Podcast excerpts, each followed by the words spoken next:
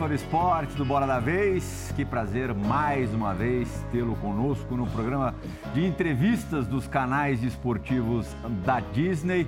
Estou aqui, ó, com o meu ponto, ouvindo o João Gonzalez, editor-chefe deste programa.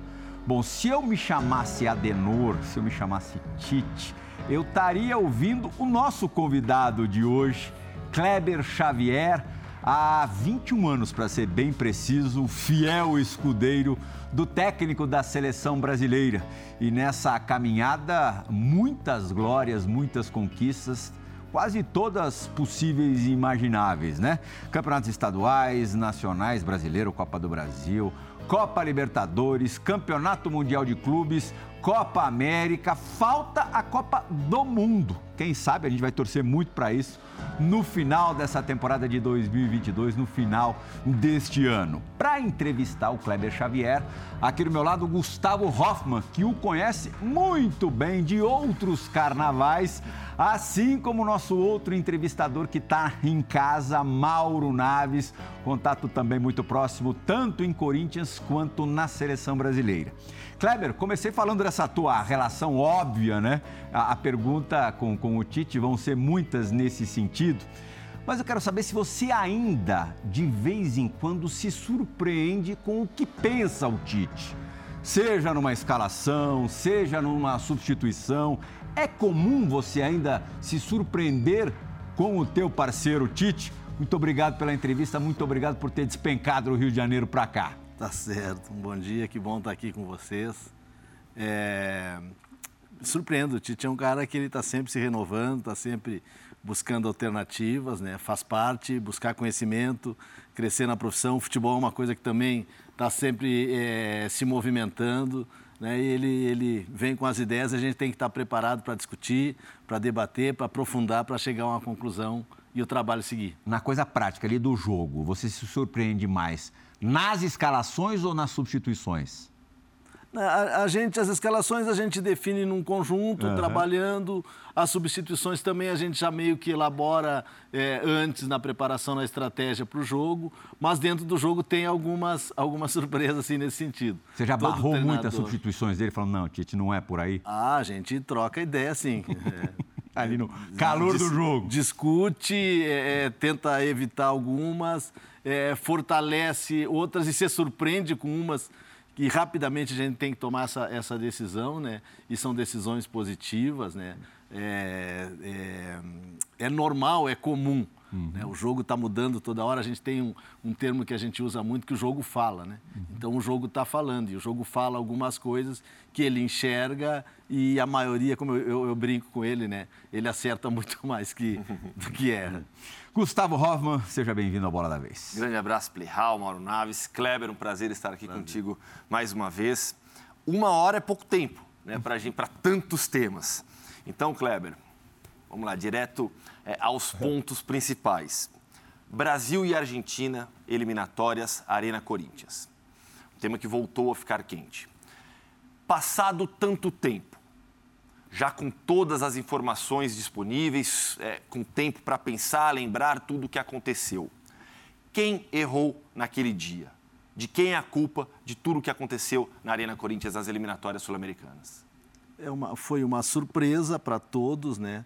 É, a gente ficou sabendo da notícia que o jogo vai acontecer novamente, ainda sem data nem local marcado ontem. É, o nosso foco total total. A gente saiu ontem da CBF, eram 8 horas da noite, é em cima do Chile, que é o primeiro adversário. Paralelamente, a gente trabalha a Bolívia para isso. Então, essa questão é, de um erro de fora-jogo, porque o jogo não aconteceu. Eu podia falar para ti do jogo, mas do não-jogo não tem que falar. Quem tem que falar do não-jogo é o Juninho, quem tem que falar do não-jogo é a diretoria da CBF. Quem tem que ser colocar uma coisa, eu tenho certeza: nós não erramos. Você quer esse jogo? O jogo é importante, né? O uhum. jogo é, é, é, dentro do que a gente veio para disputar, se preparou para disputar. São 18 jogos, uhum. né? A gente com uma campanha que a gente está brigando a cada dia para terminar ela com, com, com, com a invencibilidade, terminar ela construindo uma equipe como a gente está construindo, podendo fazer observações. É um jogo a mais, é um jogo importante, com uma equipe de alto nível, que sempre é um adversário e que vem num momento muito bom, que é o momento da Argentina. É importante que tenha um novo. Como teste você preferia? Se tivesse que escolher um ou outro, este jogo ou um jogo contra europeu amistoso? Ah, com certeza um jogo contra europeu. Uhum porque eh, a gente não está tendo oportunidade de enfrentá-los. A Argentina é a equipe, se eu não me engano, é a que mais a gente enfrentou nesses quase seis anos. Né? Argentina e Peru foram as equipes que as seleções que a gente mais enfrentou. E, e, e, os poucos enfrentamentos com, a, com, as seleções europeias, a gente sempre querendo, mas não conseguindo. Né? Tivemos todas as tentativas, continuamos tentando, esperamos que a gente consiga aí nesse período de junho e setembro algum jogo. Então, para nós, para mim particularmente, é, é, seria mais importante um jogo contra um europeu. Mas, mas só para encerrar, é um uhum. jogo de eliminatória e eu Sim. também gostaria que você completasse, que a gente pudesse jogar os 18 jogos. Junte-se a nós, Mauro Naves. Prazer estar com você, Kleber. Um abraço grande. Bom, como disse o Hoffman, o tempo é curto, então vamos direto aos assuntos. O Neymar andou por um problema ou outro, deixando a seleção na mão aí várias vezes, né, nos últimos tempos. A gente sabe que ele é um craque diferenciado que a seleção tem. Mas por outro lado, a seleção aprendeu a jogar já e jogar bem sem o Neymar e isso traz mais confiança para a comissão técnica, pensando numa eventualidade de oh, perdê-lo em cima da hora de novo, como já aconteceram problemas em Copas passadas. A seleção já sabe jogar sem o Neymar? Primeiro, Mauro, muito feliz pelo retorno dele, né? Por mais claro. uma lesão, infelizmente uma lesão, um pisão que ele deu e acabou torcendo o, o tornozelo, né?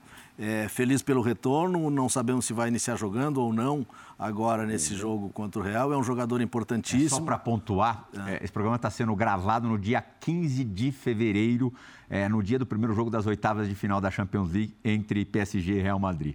Continue, por favor. Tá certo, porque é. se eu tinha errado. Tomara que tenha corrido tudo bem com ele.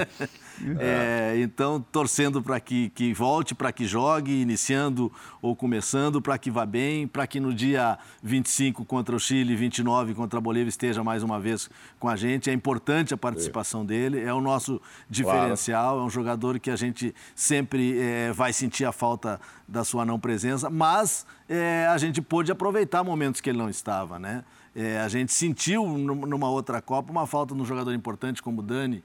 A gente sentiu uma falta do Neymar numa, numa, numa condição plena como ele estava, né? E ele estava com a gente é, numa condição plena nos últimos jogos. Essa última Copa América que a gente não conseguiu vencer, ele estava nessa condição plena. E o Neymar em condição plena é o que mais a gente quer. Esperamos que ele e que todos os jogadores né, estejam nessa condição. Então, é bom que a gente consiga montar a equipe sem ele, que a gente busque estratégia sem eles, mas melhor ainda vai ser com a presença dele. Como já disseram Hoffman e Mauro Naves, a gente não pode perder tempo e tem gente de fora também uhum. querendo fazer pergunta para você. De fora não, de dentro, mais uma pergunta gravada. Nosso Paulo Calçade abre as perguntas aqui gravadas para o Kleber Xavier, auxiliar técnico da seleção brasileira. Fala, Calçade! Olá, Kleber, Plihal, amigos. Pergunta é a seguinte: 10 de julho de 2021, derrota para a Argentina na final da Copa América no Brasil. Aquilo gerou uma certa dúvida, gerou turbulências e principalmente uma derrota para o grande rival.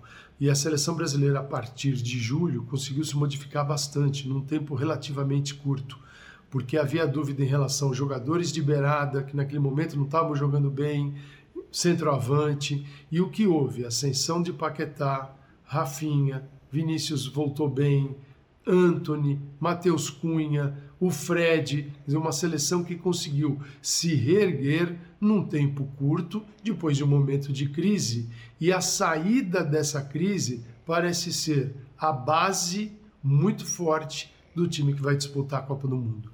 Queria que você relatasse esse período pós-derrota da Copa América e o trabalho da comissão técnica. É, o surgimento de jogadores de externos ou pontas ou, ou extremas, como a gente chama, jogadores de um, um contra um, com enfrentamento.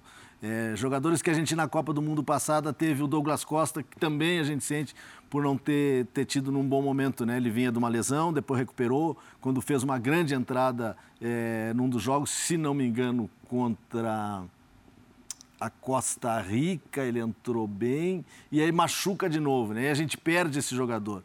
Então a gente trabalha com externos, meia fazendo flutuação, Couto, Everton Ribeiro, Paquetá. A gente trabalha com externos de fazer diagonal, como a gente usou na, na, nas duas Copa Américas, Gabriel Jesus, Richarlison, mas tinha poucos jogadores fazendo essa função de enfrentamento. Até o último deles que fazia bem, que era o Neymar, começou a jogar por dentro e hoje é um meia atacante por dentro, né? Então o surgimento de um Rafinha, o surgimento de um Anthony, o surgimento de um Vinícius Júnior nos acresce muito nesse sentido, nos dá muitas opções, né? Temos mais opções e para um jogo de enfrentamento, de amplitude, de um contra um, de jogar esses jogadores de, de, de pé esquerdo como o, o Antony e o Rafinha saem muito para o lado direito também, não são jogadores só de trazer para dentro. Então tem esse acréscimo, né? Ficamos felizes com isso. Também os desenhos que a gente consegue fazer no momento de, de, de, de, de jogo ofensivo, trazer uma construção com 3-2-5, com jogadores da função, né? não, não precisando ampliar um, um, lateral ou aprofundar um lateral, como a gente em determinado momento fez com o Lodge, hoje tendo esses externos para trabalhar em amplitude e profundidade, nos dá um acréscimo, a equipe se equilibra e a gente vem nesses últimos jogos, exemplo, o jogo é, do Paraguai, no próprio jogo contra o Uruguai, a entrada do Rafinha te deu uma, nos deu uma, uma condição melhor de trabalho pelo lado direito. Então, esse é o acréscimo que a gente vem tendo. Felizes por isso. É difícil, muita gente brigando por posição. A gente tem trabalhado aí com uma média de 30, 35 atletas né, na nossa na nossa lista maior, mas isso nos deixa felizes porque é uma, é uma disputa leal, é crescer no seu, na, nos seus clubes e é crescer nas oportunidades que recebe dentro do trabalho. Por isso, a importância de um ciclo de uma Copa para outra. É, é, tanto é verdade o que você acabou de dizer que depois dos dois últimos jogos de eliminatória, é, em todos os programas esportivos a gente via enquetes ali, é, quem que é, vai ser convocado, quem que está na briga, e realmente sobram nomes no momento mas pode soar contraditório em algumas posições. Está difícil também de você definir um titular, mas não exatamente por competitividade, por carência até talvez, nas laterais e o camisa 9. Onde que está mais difícil definir alguém? Não que, você, que vocês também tenham que definir alguém já, mas nas laterais ou no, como se dizia antigamente, comando de ataque. É, dentro desse processo, dentro das observações, na lateral direita, né? O Danilo se firmando, tendo uma continuidade, sabendo jogar defensivamente com muita qualidade e ofensivamente sabendo fazer esse posicionamento de lateral construtor, que é um posicionamento que ele faz na Juventus e nos entrega bem. O Dani voltando e fazendo essa função é, agora no Barcelona, jogando por dentro, construindo como ele fez no jogo contra o Paraguai. E o Dani é um, é um jogador que, além da entrega de qualidade técnica, nos dá muito a questão da, da, da liderança, um jogador, um jogador vencedor que passe essa, essa mentalidade vencedora. O Emerson é um menino que vem desenvolvendo, infelizmente não foi bem no último jogo, mas vem numa troca, né? Sai do Betis, vai no Barcelona, vai para o Tottenham, é um crescente, então nos dá uma opção. Nos jogos que ele fez com a gente, exceto esse jogo eh, que ele foi infeliz no jogo contra o Equador, ele fez bons jogos contra o Uruguai, ele fez um jogo contra o Equador pela Copa América e vai desenvolvendo e tem um tempo ainda para desenvolver. Então, a gente, com esses três é, jogadores, a gente tem boas opções pelo lado, a gente acredita nisso. Uhum. No 9, temos jogadores com características diferentes, né? A gente já trabalhou com, com Jesus ali e, e foi nosso titular durante muito tempo. E o Jesus hoje na, no, no City com a gente também trabalha pelo lado, mas é um jogador que pode trabalhar com nove. O Richarlison, infelizmente, vem de uma série de lesões, mas agora nos últimos jogos conseguiu dar uma continuidade, conseguiu fazer gols. E, se eu não estou enganado, pós-Copa é, do Mundo, é o nosso principal artilheiro. Uhum. Né? Então, é um jogador que tem a, a, a, essa, essa qualificação para fazer a função, embora com a gente tenha feito muito lado, hoje no, no, no, Everton joga muito ali e nos dá essa condição e a gente também observando esse, essa volta dele, essa crescente. A descoberta do Cunha, que com ele fez uma dupla de atacantes centrais nas Olimpíadas e foi muito bem e que tem entrado com a gente, embora não tenha feito gols ainda. Né? É um menino que tem aparecido muito para o jogo. Quando vem buscar o jogo, se transforma, abre espaço, consegue tabelar, consegue. Não, ele não fez um jogo ruim pela seleção não, brasileira. Não. Ainda não fez é, gol. É a ansiedade do, a ansiedade do gol também, né? mas já no seu clube entrando, fazendo alguns golzinhos e crescendo, e tem ainda esse tempo. O Gabriel, que é um goleador, embora com característica de movimentação. Então, todos eles com um pouco de, de, de, de características diferentes, com detalhes diferentes. Mas o Gabriel Barbosa também é um artilheiro. O Firmino retomando, né? e, e, e no último jogo fazendo aquele ataque que funcionou muito tempo no Liverpool, que não vinha acontecendo pela sua lesão, então a gente espera um crescimento dele. É, e, e, o Pedro, que agora que é um jogador que uhum. sempre esteve na, na, no radar, no, no, nosso radar, na nossa lista larga, tendo oportunidade de novo, começando o ano como, como titular, fazendo gols também. Então são jogadores tá na briga. que para a camisa 9... Se vocês mantiverem os, os extremos, os pontas, com o Neymar voltando e a, e a estrutura de meio campo sendo mantida, esse, esse 9 de repente pode até não existir? É, é uma opção de não se jogar com nove. Né? Uhum. Tem, hoje, grandes times do futebol mundial também jogam sem nove. Eu, eu citei um exemplo do, do Firmino, que é um nove, que é um, que é um oito e meio, que vem, uhum. que abre espaço. O próprio City tem jogado sem, sem, sem nove. Né? A gente pode, e já teve trabalhos internos de Neymar com Paquetá jogando junto e, e, e, e acertando aquele espaço, entendeu? Então, tudo pode acontecer, tudo a gente está trabalhando, tudo a gente está atento, a gente tem um dia a dia na CBF, a gente tem uma rotina de trabalho e observação. Infelizmente, a gente parou de ir à Europa olhar mais de perto, tivemos agora recentemente lá, mas esse mês era para nós estarmos lá, não conseguimos. Devemos voltar a partir de abril, maio, que são os meses que não uhum. tem jogos, é, julho, agosto, aproximar dos atletas, ver mais de perto, sentir mais de perto, mas o que mais nos dá confiança é é a, a, que essa quantidade ela também tem muita qualidade. E se todos estiverem no seu melhor momento, vai ser uma briga dura para decidir, mas uma briga sadia. E quem vai ganhar com isso é a gente, é o, é o futebol brasileiro, é a seleção. Uhum. Kleber, Rafinha e o Vinícius foram citados pelo Calçade e se tornaram as novidades, digamos assim, da seleção brasileira. Os dois, principalmente, o Anthony também. São os jovens. Os veteranos seguem tendo um papel importante. Thiago Silva, Daniel Alves voltando. E muitas vezes a gente percebe que a torcida, o torcedor de maneira geral, quando reclama, protesta, fala: ah, o Thiago Silva ainda está na seleção, olha na lateral direito, o Daniel Alves segue lá. Eu queria que você fizesse uma avaliação, especialmente desses dois jogadores, dos veteranos, que são aparentemente, quando a gente avalia a reação do torcedor, aqueles jogadores que mais vieram controvérsia, mesmo o Thiago Silva jogando em altíssimo nível na Premier League e o Daniel Alves de volta ao Barcelona. É, falar para mim, falar do Thiago e do Dani é falar de qualidade, né? da melhor qualidade é, como atleta, como lideranças, é, como qualidade técnica de conhecimento das suas funções. São jogadores de 38, 36, 37 anos que se cuidam muito, que trabalham muito e que entendem o jogo e que leem o jogo e se movimentam dentro do jogo com uma leveza, com uma tranquilidade por ter essa qualidade. Né? Então são dois jogadores que somam muito eh, a equipe no jogo em si, somam muito a equipe na relação. Né? na construção, na experiência desses atletas. E aí traz junto um Alisson, aí tu traz junto um Casemiro, aí tu traz junto um Marquinhos, que é bem mais novo. O Marquinhos é um menino de 28 anos, vamos dizer assim, mas que é uma liderança, que, de, que domina bem a função, e tu vai criando os jogadores.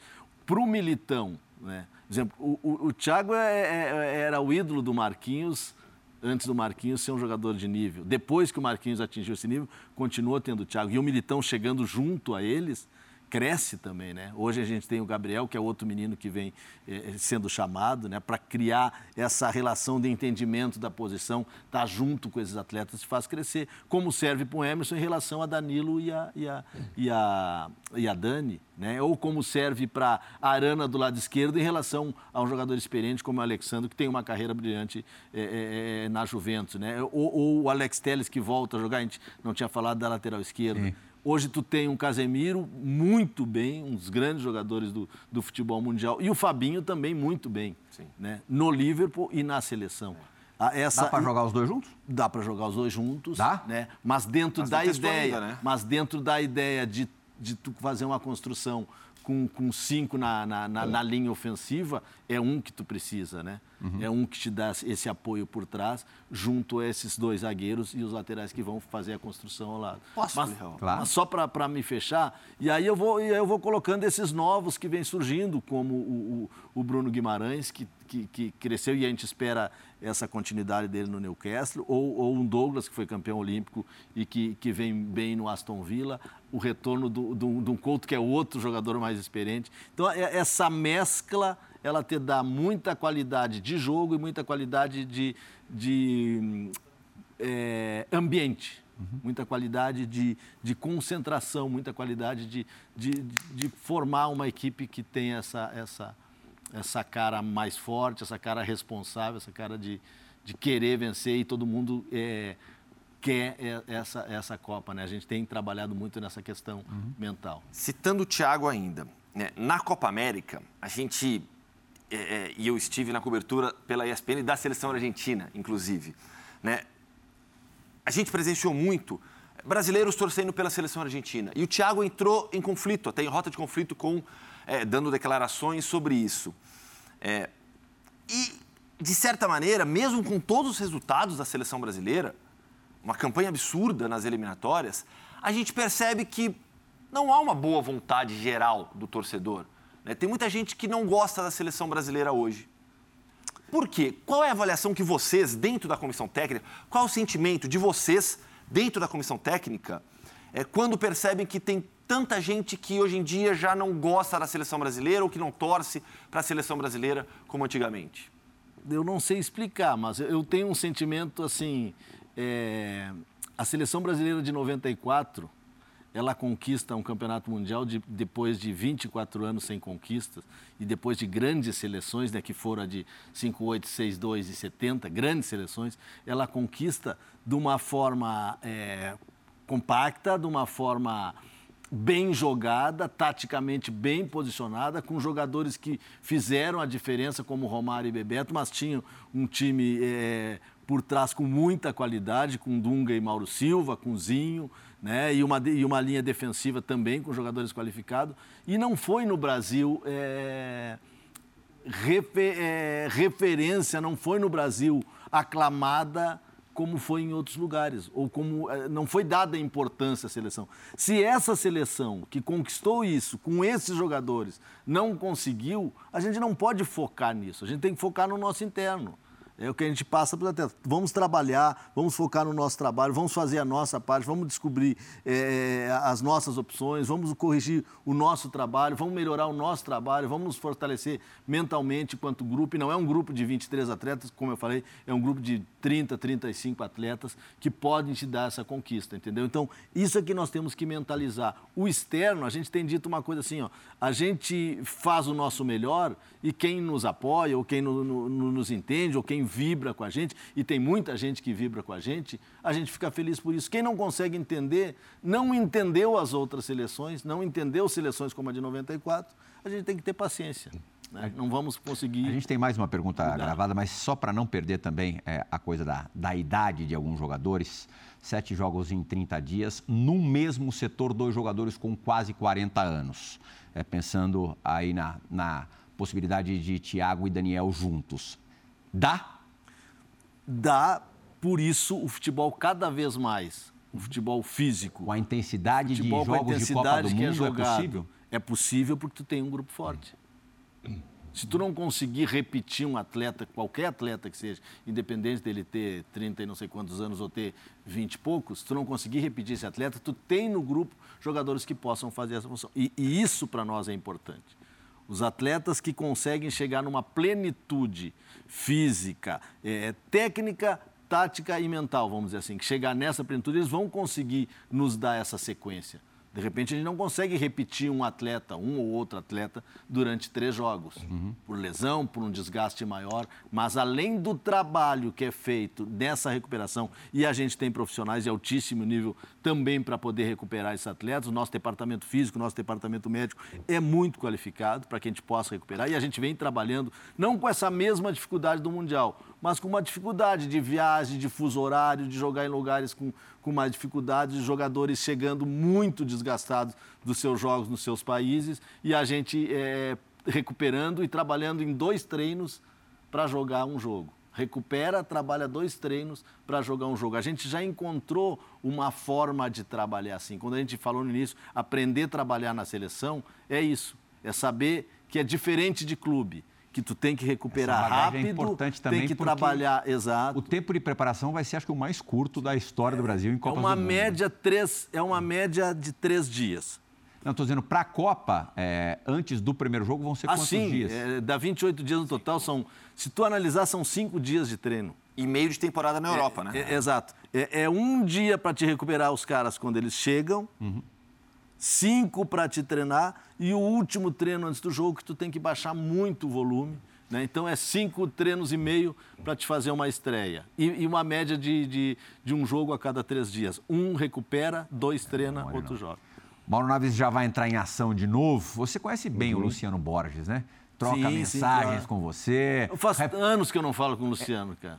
É? É, o Luciano é- é- era uma constante na época do, do Corinthians, né? Aham. Mas hoje não, não, Mas tem. na época de seleção brasileira, acabou? É, não, não, Mesmo o não WhatsApp mantém, é, e tal? Não mantém, não mantém. Porque ele é aquele repórter à moda antiga, hoje Sim. comanda os repórteres aqui da, da ESPN. Um grande repórter. É, sem dúvida. E ele tem uma pergunta para você relacionada ao Couto que você Ah. é, mencionou há pouco. Fala, Boris. Olá, Kleber. Olá, Plihal. Olá, pessoal que está aí participando do Bola da Vez. Eu tenho uma pergunta para o Kleber e se trata do Felipe Coutinho. Kleber, vocês gostaram muito do Felipe Coutinho no Mundial da Rússia em 2018. Daí vocês terem tentado recuperá-lo, trazê-lo para a seleção antes mesmo dele estar jogando tudo que sabe nos clubes, porque ele veio de contusão, ele veio de problemas. E aí é que vem a pergunta: o Felipe Coutinho melhorou depois que veio para a seleção e disputou seus um jogo e um pouquinho, ou ele estava melhor já no caminho dele no clube? Ele é um desafogo para o Neymar? Ou ele é um parceiro para o Neymar? Ou na Copa ele pode ser substituto do Neymar? Fala um pouquinho aí. Um abraço. Um abraço, Luciano. Prazer falar contigo.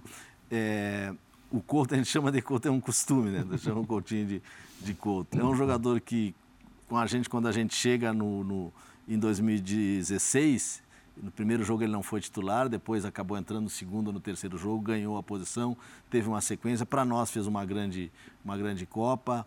É, depois foi campeão com a gente na Copa América e numa troca de saída de Liverpool, a ida para o Barcelona, acabou não tendo uma sequência é, boa. E por último, vamos falar recentemente do, do Couto. O Couto ficou muito tempo afastado por lesão né? e a gente acompanhando diretamente ele, nosso departamento médico, nosso departamento físico. A gente esteve lá recentemente é, em Barcelona, acompanhou o treinamento, falou com ele, falou com os profissionais do Barcelona e via nele uma possibilidade de convocá-lo, de trazê-lo. Primeiro para sentir o ambiente, foi numa, na convocação anterior né?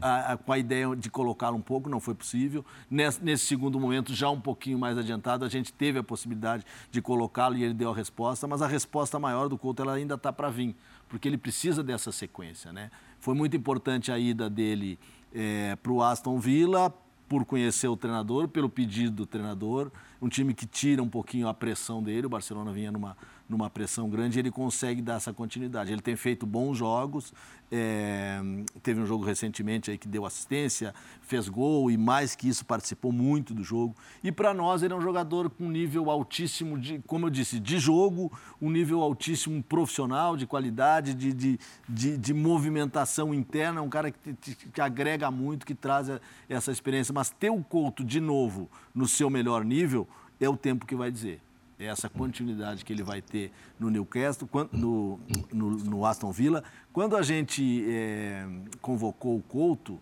e a gente, é, nessa última agora, a gente pensou já que para a próxima convocação, ele teria uma sequência de sete ou oito jogos. Uhum. Ter, estaria num nível melhor e, e, agregando o jogo que ele teve com a seleção.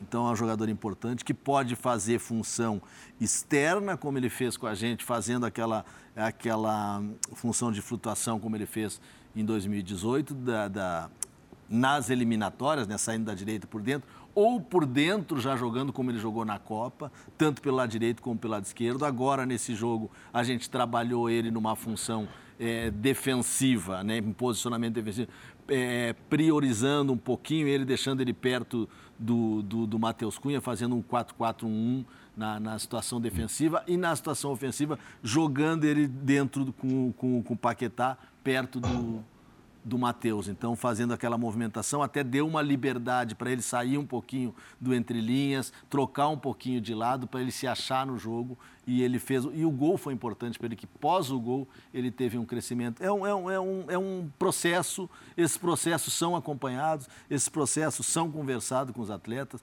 são mostrados para os atletas os lances, discutidos, e a gente fica feliz quando a gente consegue recuperar. Esse é o nosso objetivo, é dar essa condição para os atletas, torcer para que os atletas nos seus clubes tenham isso também, para que na hora de convocar a gente consiga trazer aquilo que a gente tem de melhor.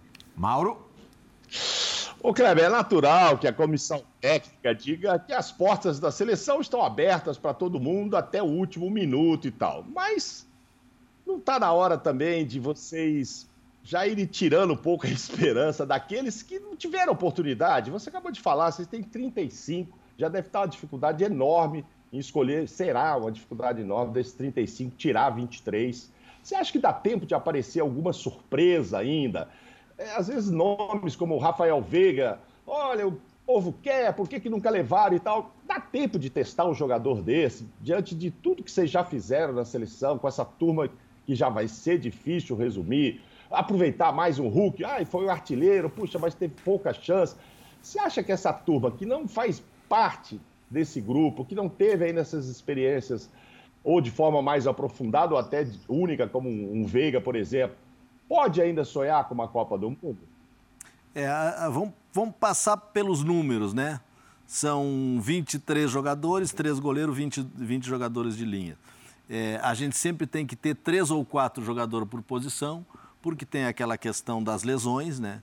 E, ou uma suspensão, algum detalhe. A gente, hoje, a gente, se não me engano, está com 13 jogadores é, com, com, um cartão amarelo, que pode tipo, tomar cartão amarelo no jogo contra o Chile não jogar o jogo contra a Bolívia. Então, por isso que a gente faz, antes de, de definir a, a, a, lista dos 23 a 26 jogadores que a gente tem chamado, a gente faz uma lista de 35, 40 jogadores para que, quando aconteça, caso aconteça alguma necessidade, esses jogadores já estejam convocados para a gente chamá-lo. E todos esses jogadores que estão na lista, a gente entende e pensa eles como jogador possíveis de estar na Copa ou pelo seu momento, ou pela sua característica, ou pela sua trajetória dentro da, sua, da, dentro da seleção, ou pela projeção que a gente faz do atleta.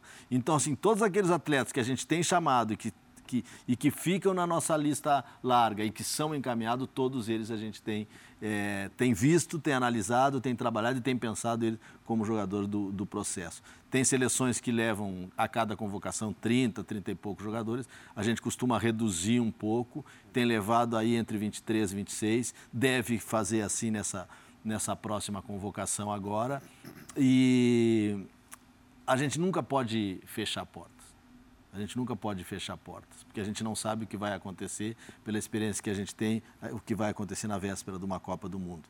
Convocação Mas dá agora tempo de novas observações, Kleber? Dá tempo, porque são tão poucos jogos, tão pouco tempo. Novas observações fora desses 35 ainda é, são possíveis? Porque, porque tem uma sequência até lá, Mauro. Tem uma sequência até novembro e jogadores que, que tu citou, como o Rafael Veiga. É um jogador que desempenhou muito no Palmeiras, tem desempenhado uhum. muito. É lógico que para a posição dele também tem jogadores interessantes, jogadores é. que estão estão desempenhando bem, mas tu não pode descartar esses atletas que têm qualidade, que podem te, entregar. A questão é eles continuar te entregando e, de repente, a oportunidade surgir.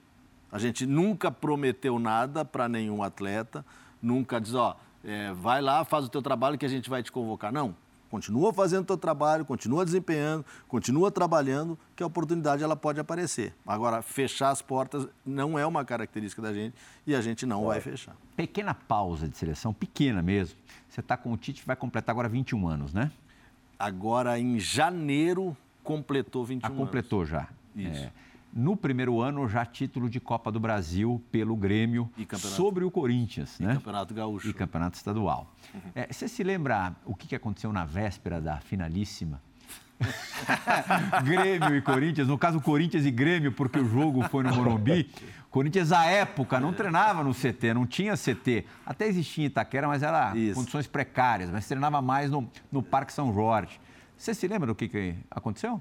É, a gente. É, foi o seguinte: o primeiro jogo da final Sim. foi no, 2 a 2 no, no Olímpico, 2 a 2 Estava Corinthians dois, abre 2 a 0 2 a 0 é. jogando muito naquele jogo diferencial ao nosso entender, daquele jogo foi o André Luiz, o André que jogou no, no São Paulo, no Corinthians, jogando como meio-campo. A construção de jogo era dele, a gente não conseguiu é, é, definir uma boa marcação para o setor e ele, e ele incomodou muito no jogo. E a gente buscou o resultado e ele estava suspenso no jogo seguinte. Sim. E a gente tinha que descobrir quem faria a função. A gente, no caso, Kleber Xavier.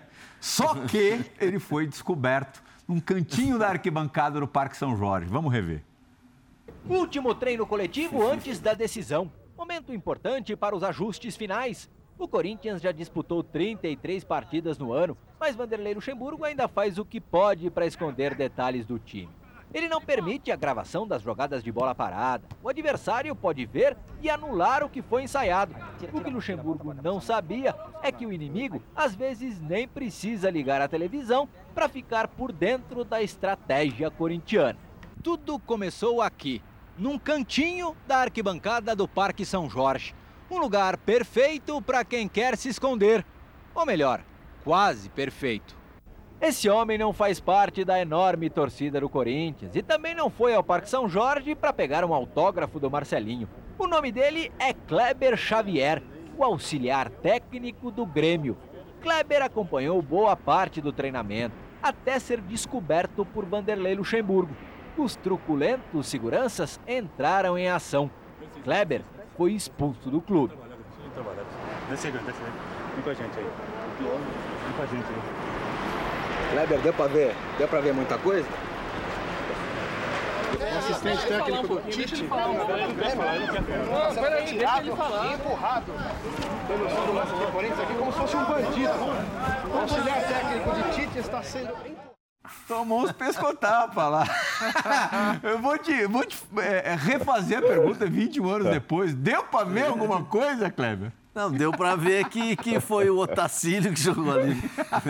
É, o Otacílio e o Marco Senna, se não, se, se não me engano, foram os dois, os dois volantes e a gente montou Grêmio a deu um totó no Corinthians, a estratégia e conseguiu fazer o jogo. Era, era um treino aberto, eu entrei, eu fiquei ali é, um pouquinho retirado, porque eu conhecia alguns jogadores que estavam lá, Paulo Nunes, que trabalhava no Grêmio, Scheid, podiam me reconhecer, alguma situação assim e, infelizmente fui, fui, fui um, um, jornalista gaúcho lá falou, é.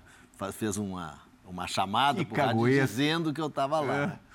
E aí os caras me retiraram. Mas eles não, eles não, eles foram até bem o César, que em seguida a gente foi para o Corinthians, né? Sim, Três tá. anos depois. E na chegada até também deu uma, uma uma relação assim, eu brinquei com eles, né? Quem Agora diria, né? O Hoffman até comentava antes de começar o programa que é, alguns anos depois vocês é, fossem fazer história no Corinthians, conquistando os títulos mais importantes da história do clube. Hoffman. Pois é, né? Essa história é maravilhosa, eu lembro dela demais. Vamos voltar para a seleção brasileira. É, seleções europeias, né? a gente já abordou esse tema rapidamente. E o relacionamento com os clubes europeus. São, como diria Cícero Melo, duas perguntas em uma. A Vinícius, assessora da CBF, que está aqui, conhece muito bem. Duas perguntinhas. Duas perguntinhas em uma. É, como avaliar a seleção brasileira hoje em nível de enfrentamento se não conseguimos jogar com as melhores seleções europeias? E olhando para o grupo de favoritos para a Copa do Mundo, tem Brasil e Argentina e os demais estão todos na Europa. França, é, Espanha, Alemanha, que vai crescer demais, enfim, outras. E além disso, a curiosidade.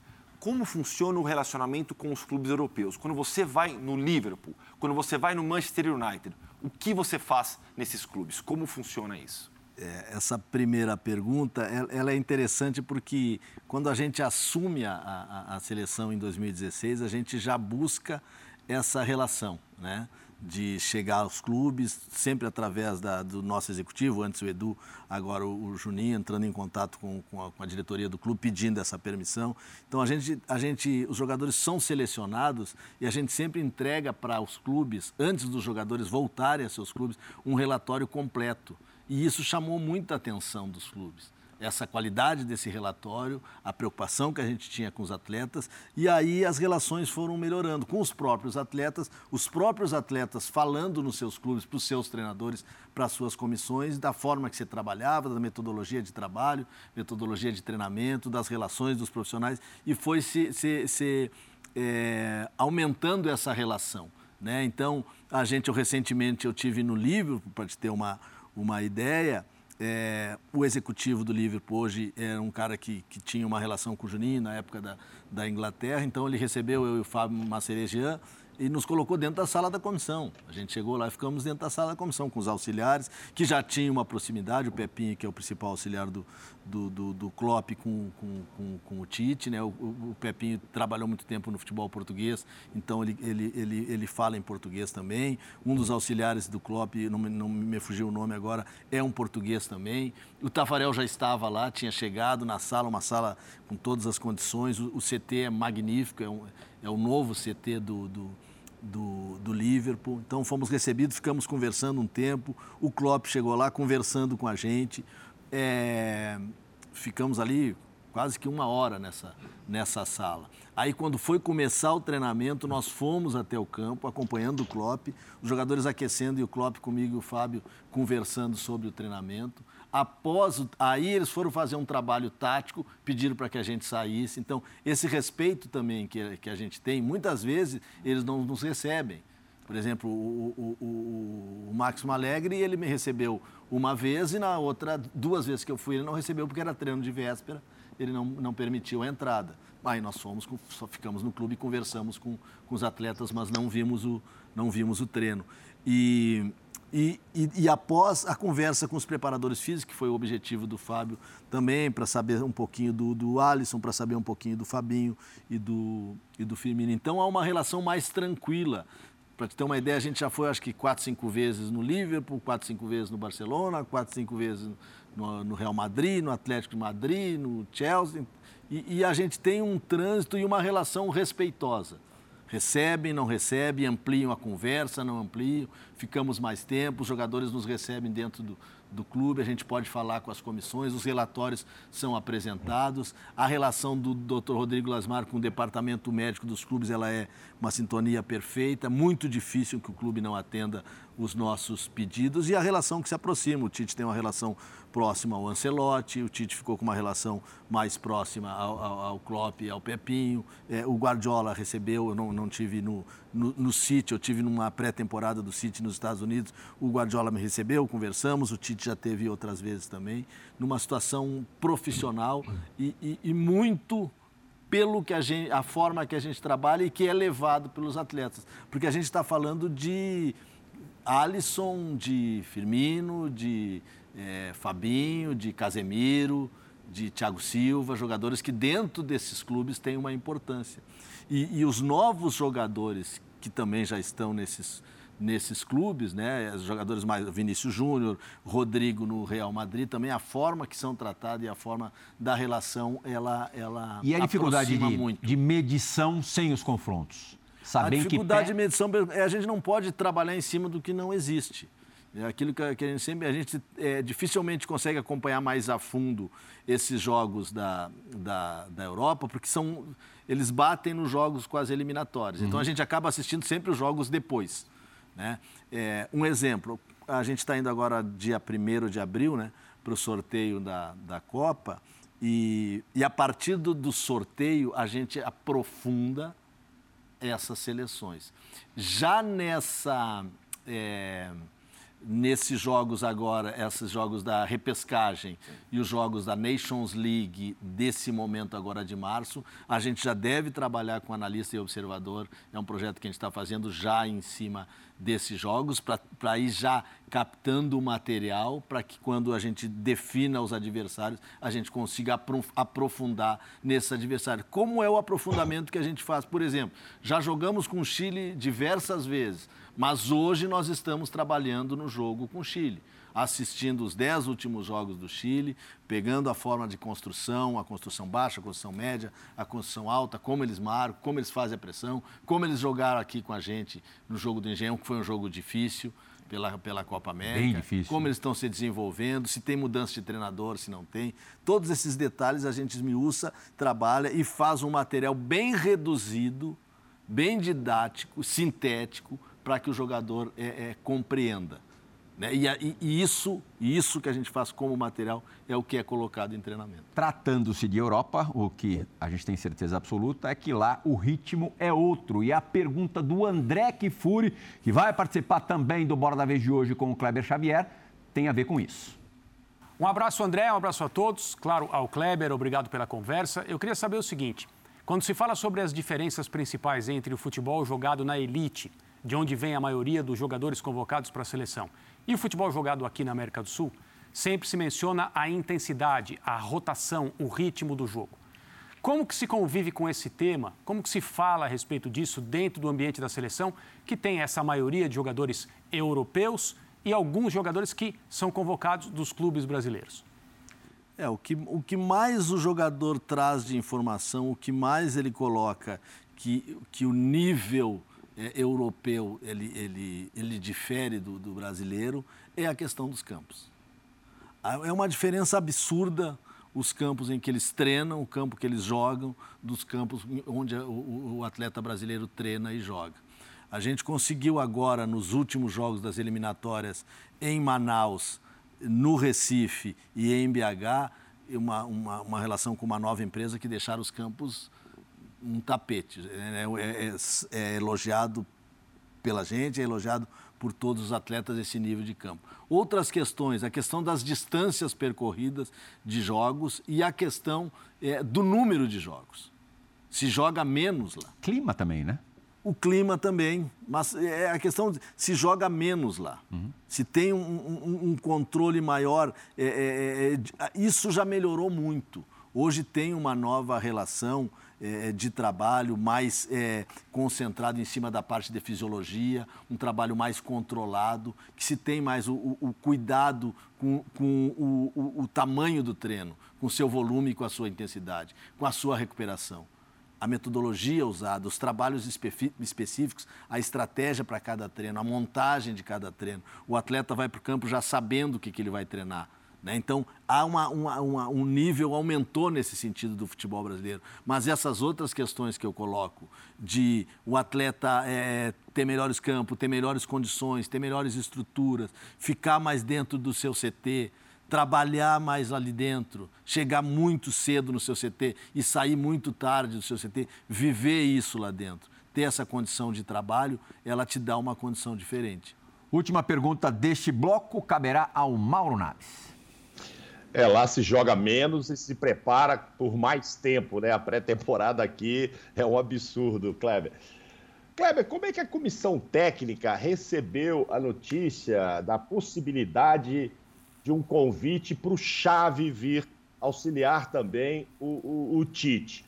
Alguém se sentiu desprestigiado, surpreso, frustrado? Você pessoalmente, soube disso? Você foi pego de surpresa com essa notícia? O que, que você achou disso? Não, não, não fui pego de surpresa. Foi uma ideia, específica uhum. ideia do presidente Rogério Caboclo, que pensou uhum. no Chave como um observador dentro da Europa. Assim como nós tínhamos o Silvinho no início, que era um observador, um dos auxiliares que estava lá, trabalhando e observando os adversários. Muitas viagens que a gente não conseguia fazer, o Silvinho observava. Depois, num processo, a gente trouxe o Silvinho para trabalhar diretamente com isso. A ideia inicial era isso. E ela iniciou nisso e morreu nisso. Ela não teve uma, uma relação, ela não teve uma profundidade, ela não teve uma sequência. Essa foi a ideia do presidente, ele teve a ideia, foi lá, fez o convite e aí morreu o assunto. Bola da vez vai fazer a sua primeira e única parada. Voltamos daqui a pouco com o moço de Alegrete, né? Fronteira, né? Do Rio Grande do Sul. Fronteira com quais cidades? Alegrete ela não é especificamente uma fronteira, ela, É. ela fica dentro da região que é a fronteira oeste, fica a uma hora de Uruguaiana, uma hora de Quaraí, uma hora de, de Livramento, que são as, as, as cidades que fazem fronteira Bagé, que realmente são fronteiras. Tá certo, com o Uruguai, né? Uruguai e com a Argentina. Argentina também. Os dois países. Kleber Xavier, daqui a pouquinho tem mais é, com participação do Tite. A gente volta já. Kleber, primeiro a minha gratidão, meu reconhecimento público, a grandeza que tu tem. Poucas pessoas talvez te conheçam suficientemente para saber o grande coração que tu tem, o aspecto solidário que tu tem, o aspecto de participar com as outras pessoas e multiplicar as tuas alegrias. Isso é uma grande riqueza tua. Esse primeiro aspecto, o segundo agora.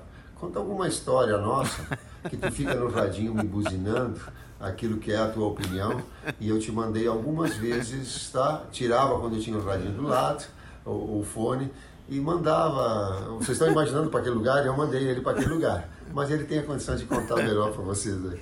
Um abraço, obrigado.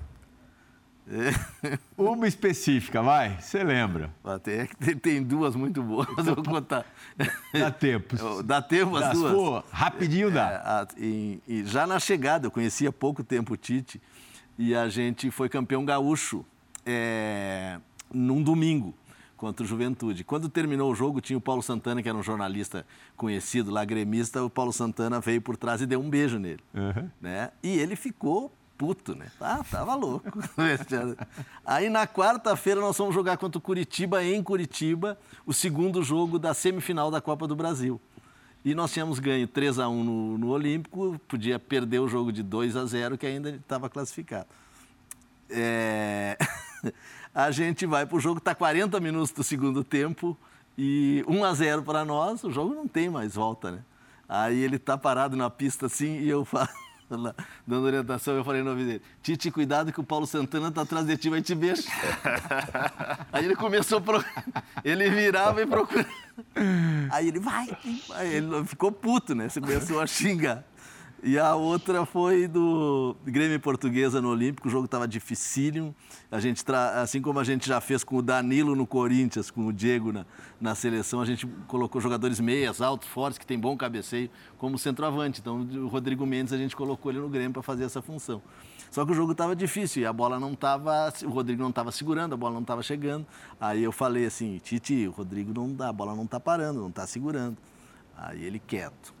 E eu tenho o costume de insistir três vezes, né? Aham. Se na terceira, até eu convencer ele, senão. Aí na segunda eu, pô, Tite, não dá, Tite, a bola não tá parando, não tá segurando. Aí ele vai, vai ficar, né? Vamos trocar, vamos trocar. Aí ele, não, não. Aí a terceira vez, eu disse, pô, Tite, não dá de novo, mais uma vez. Aí ele, eu não vou trocar. Me xingou assim. Aí não dá cinco minutos, gol do Rodrigo. gol do Rodrigo Mendes. Aí eu falei, Tite, e ele, quê? Ele tava puto, né? Eu digo, não tira o Rodrigo Mendes. Temos três minutinhos. Hoffman e Mauro, quem sabe a gente consegue mais uma pergunta de casa. Vamos lá, rápido então, bem objetivo. Kleber, sobre o manifesto que a seleção brasileira divulgou no ano passado e que tanta polêmica gerou. Como foi a ideia daquilo? Como aquilo surgiu? Já que você citou agora há pouco o Rogério Caboclo. É, o que eu lembro do manifesto é uma decisão dos jogadores, né? Dos jogadores, é, vamos dizer assim, um pouco também preocupado com a questão de saúde do, do, do país, de ter a competição, de se posicionar, mas também não querendo não jogar, não se, não se posicionar para não jogar. Não posso não jogar, não querer, não, não aceitar uma determinação de não jogar. Né? Então, esperaram para fazer um mani- manifesto após a gente, é, se não me engano, o jogo contra o, o Paraguai, ou mais para o final, foi uma coisa assim, né? E fizeram um manifesto, no, no entender deles, um manifesto claro da posição deles. Era um contrário, mas como atletas e como profissionais, eles tinham que cumprir aquela situação. Mauro Naves, rapidinho. Kleber, a, a seleção muda taticamente de acordo com os jogadores que vocês levam para observar naquele jogo ou é sempre o adversário mesmo que dita a regra sobre a tática que vocês vão usar e às vezes até impede, ah, olha, esse jogador não dá certo para esse momento, para esse jogo e vocês acabam até perdendo a oportunidade de uma observação ou outra. É, a gente tem uma base trabalhada com uma linha de quatro defensiva e um meio-campista mais centralizado na proteção. E a partir do, do, dos movimentos ofensivos, a gente faz algumas, algumas alterações. É, quando a gente transforma um ataque em criação com 3, 2, 5, que foi esse último ataque contra o Uruguai, em que três construíam, né? não especificamente três zagueiros, a construção era com o Marquinhos, o Thiago Silva e o Alex Teles. O, o... Contra o Paraguai, né? Contra o Paraguai, desculpa o Dani entrando para construir ao lado do Casemiro no 2, 3-2, e a gente tendo uhum. dois externos, Rafinha na direita, Vinícius na esquerda, um jogador que ampliava por dentro, com, fixando a defesa, que era o, o Matheus Cunha, e dois meias para trabalhar no entre linhas. Trabalhamos com cinco assim.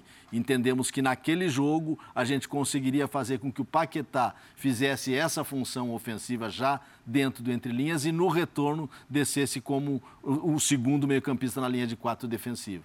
No jogo contra o Paraguai, que foi parecido, o mesmo número, mas a gente não definia o, o, o Fred como quinto já o Fred entrava como quinto e às vezes quem fazia o quinto era o Alexandro no jogo. E, e, e, quando um era o quinto, o outro era o sexto, que a gente conseguia colocar o adversário mais para dentro. Então a gente tem trabalhado essas estratégias de fazer o terceiro nunca com um volante, mas sempre com um lateral junto aos zagueiros. O segundo sempre com um lateral junto ao primeiro meio-campista. Às, às vezes, quando tu transforma do 2-3, tu coloca dois zagueiros por trás e coloca os dois laterais ao lado desse meio-campista e joga cinco no, no, na, no, no, no, bloco defensivo do adversário. Muito obrigado, Mauro Naves. Obrigado, Gustavo Hoffman. Valeu. E colado ao, ao, meu agradecimento, sim ou não? Você pensa no futuro é, voar solo, ser treinador? É uma, sim ou não? não? Não, não é sim ou não. Eu só penso agora na Copa do Mundo, eu não consigo pensar em outra coisa. Mas, sinceramente. Cogita. Sempre, sempre cogitei. Tá certo. Muito obrigado, Kleber. Foi o esporte. Agradeço Valeu. também pela companhia nessa última hora, é, nessa ótima entrevista com Kleber Xavier, auxiliar técnico da seleção brasileira. Até semana que vem.